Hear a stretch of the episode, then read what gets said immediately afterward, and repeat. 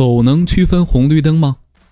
世界是五颜六色的，但很多动物并不能够欣赏这种多彩的美丽。例如狗狗，它们眼中的色彩非常单调，只有黑色、白色和灰色，它们是色盲。既然狗狗是色盲，那么它们应该无法识别交通信号灯。可是导盲犬不但能够给主人带路，遇到红灯还会停下来。难道导盲犬不同于其他犬类吗？其实导盲犬也是色盲，不过它们能识别红绿灯，那是因为尽管它们看不出红绿，但可以看出明暗。红灯和绿灯的波长不同，所以明暗程度也有差别。